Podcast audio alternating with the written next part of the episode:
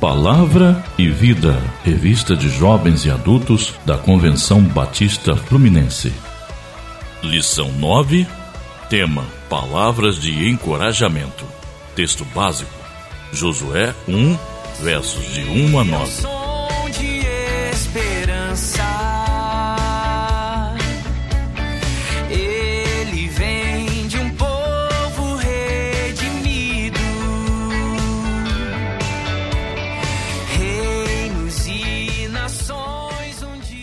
Introdução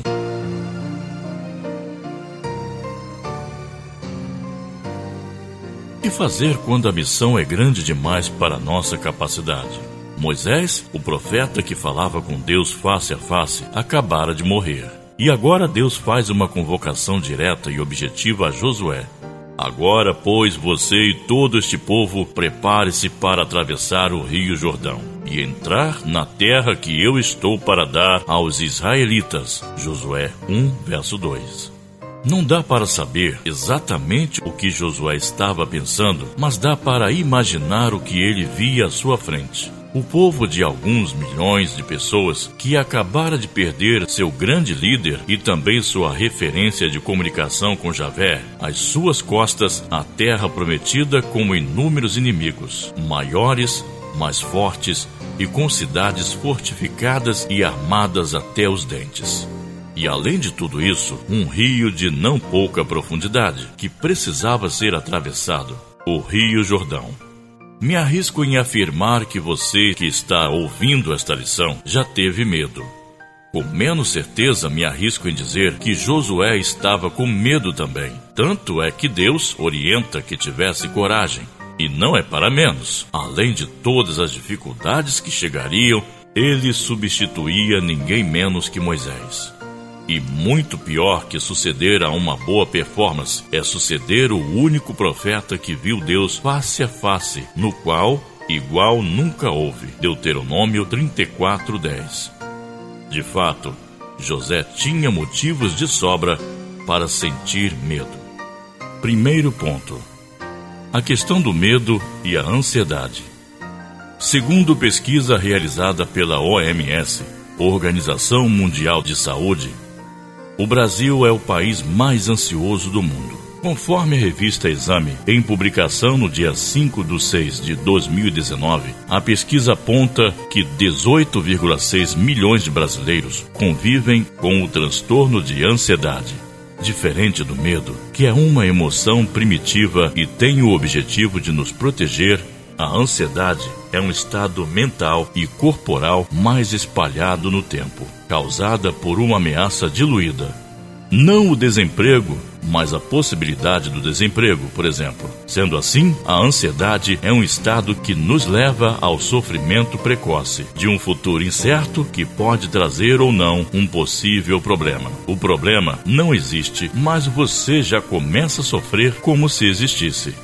Se tivéssemos em uma conversa com Josué e perguntássemos se ele sentiu medo naquele momento, provavelmente sua resposta seria afirmativa. Afinal, Josué era gente como a gente. A propósito, Neemias sentiu temor quando o rei lhe perguntou sobre seu semblante entristecido. Número 2, verso 2. Gideão seguiu as orientações de Jeová em descer ao arraial dos inimigos caso estivesse com medo. Josué 7, verso 10. Abraão pediu para que Sara mentisse sobre o seu relacionamento com ele, com medo dos egípcios. Gênesis 12, versos 12 e 13. Pedro mentiu, os discípulos fugiram. Enfim, provavelmente Josué também teve medo, e com certeza ele não seria o problema. O real problema era a ansiedade que Josué poderia nutrir ao antecipar os problemas vindouros. É maravilhoso saber que Deus conhece nossas imperfeições e cuida de nós.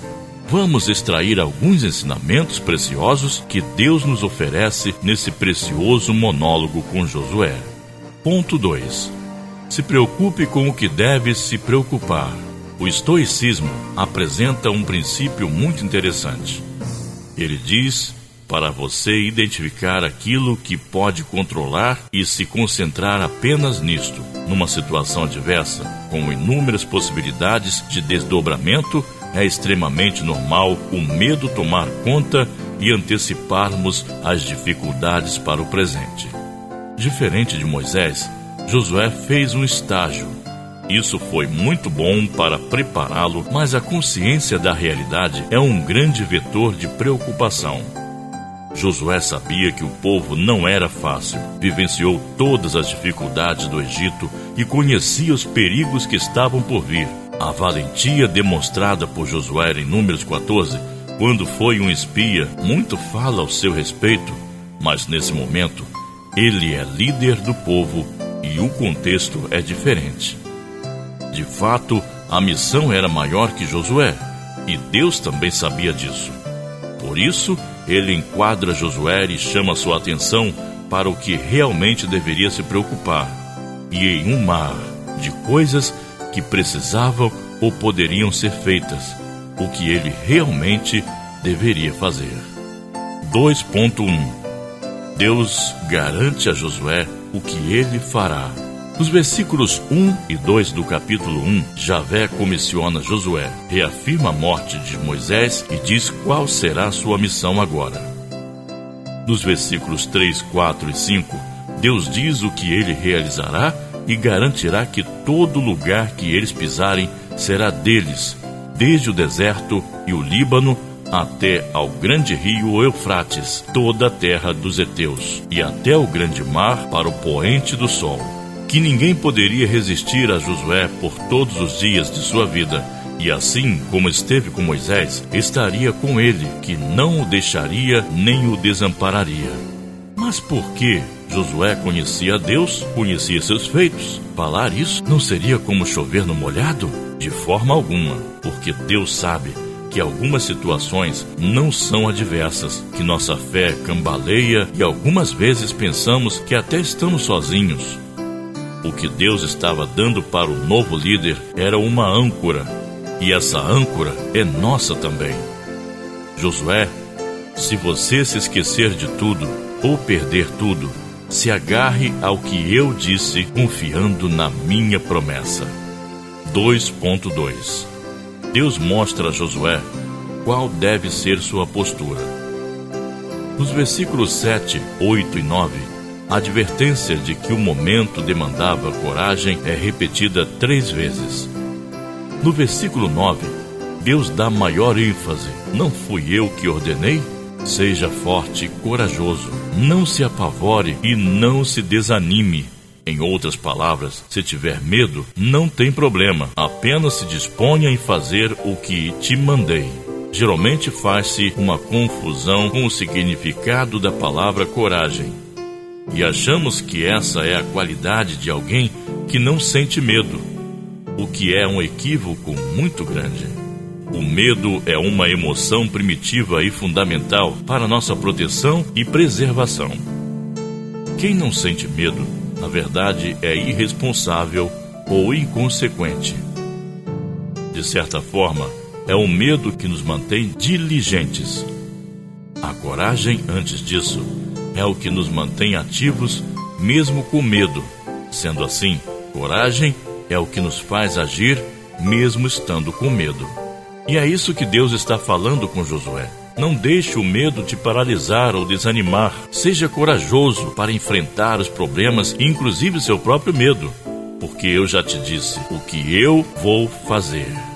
E depois de direcionar Josué para a missão dada e dizer o que ele, Deus, iria fazer, mostrando para Josué qual seria ser sua postura, Deus mostra agora o que Josué deveria realmente fazer. 2.3 Deus mostra para Josué o que ele deveria fazer. Nos versículos 7 e 8, Deus diz para Josué: Para teres o cuidado de fazer conforme toda a lei que meu servo Moisés te ordenou, dela não te desvies nem para a direita, nem para a esquerda, para que prudentemente te conduzas por onde quer que andares. Não se aparte da tua boca o livro desta lei. Antes medita nele dia e noite, para que tenhas cuidado de fazer conforme a tudo quanto nele está escrito, porque então farás prosperar o teu caminho e serás bem-sucedido. Em outras palavras, é como se Deus dissesse: Josué, sei que você deve estar muito preocupado em como as coisas devem ser feitas e como você vai lidar com cada situação que aparecer, mas isso tudo é secundário. O que eu quero mesmo é que você não se perca. É simples, é simples, Josué. Se mantenha firme naquilo que você tem certeza que é a coisa certa. E não se esqueça disso nunca. Tenha coragem, inclusive, para assumir essa posição. Se preocupe com isso, que o resto é comigo. Conclusão: talvez você olhe para a sua vida e pense que nunca fez ou nunca fará algo tão grandioso quanto Josué, e então suas preocupações não merecem a mesma atenção. Mas a verdade é que isso não faz a menor diferença, e os princípios extraídos destes pequenos versos devem fazer sentido para você e para nós. Em primeiro lugar, Deus tem uma missão para você. Na verdade, para todos e se alguém não se vê com uma missão exclusiva, olhe para sua família, seus amigos, colegas de trabalho, seus vizinhos, sua igreja e a necessidade das pessoas à sua volta. Há pessoas precisando de cuidados, serem evangelizadas, alimentadas e principalmente salvas. Há pessoas que estão sob a sua responsabilidade cuidar. Agarre sua missão. Segundo, Confie nas promessas de Deus, pois seu caráter não falha. Se lhe faltar tudo, não esqueça da sua fé e se agarre ao que você sabe e tem certeza. Terceiro, sentir medo é normal e natural. E é bom que sinta medo. O que deve ser anulado é o medo extremo ou a ansiedade interminável, pois esses lhe farão paralisar e adoecer. Por isso, Seja corajoso e aprenda a agir mesmo com medo. Quarto, se concentre no básico. Se prenda à palavra de Deus, pois ali está a direção que você deve seguir. Procure fazer tudo o que ela orienta.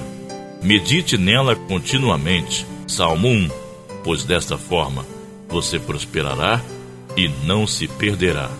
Se você tem dúvidas e medo do futuro, a resposta é simples e são as orientações para Josué.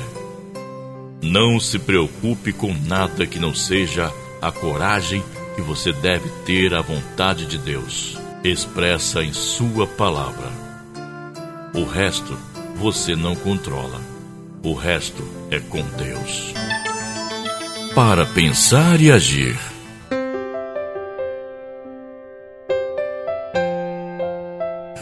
Você está incluindo nestes 18,6 milhões de brasileiros que convivem com o transtorno de ansiedade? Caso sim, o que você aprendeu com a lição? 2. No desempenho de uma missão, o que você mais precisa levar em conta? O tamanho do desafio ou as ordens daquele que o comissionou? 3.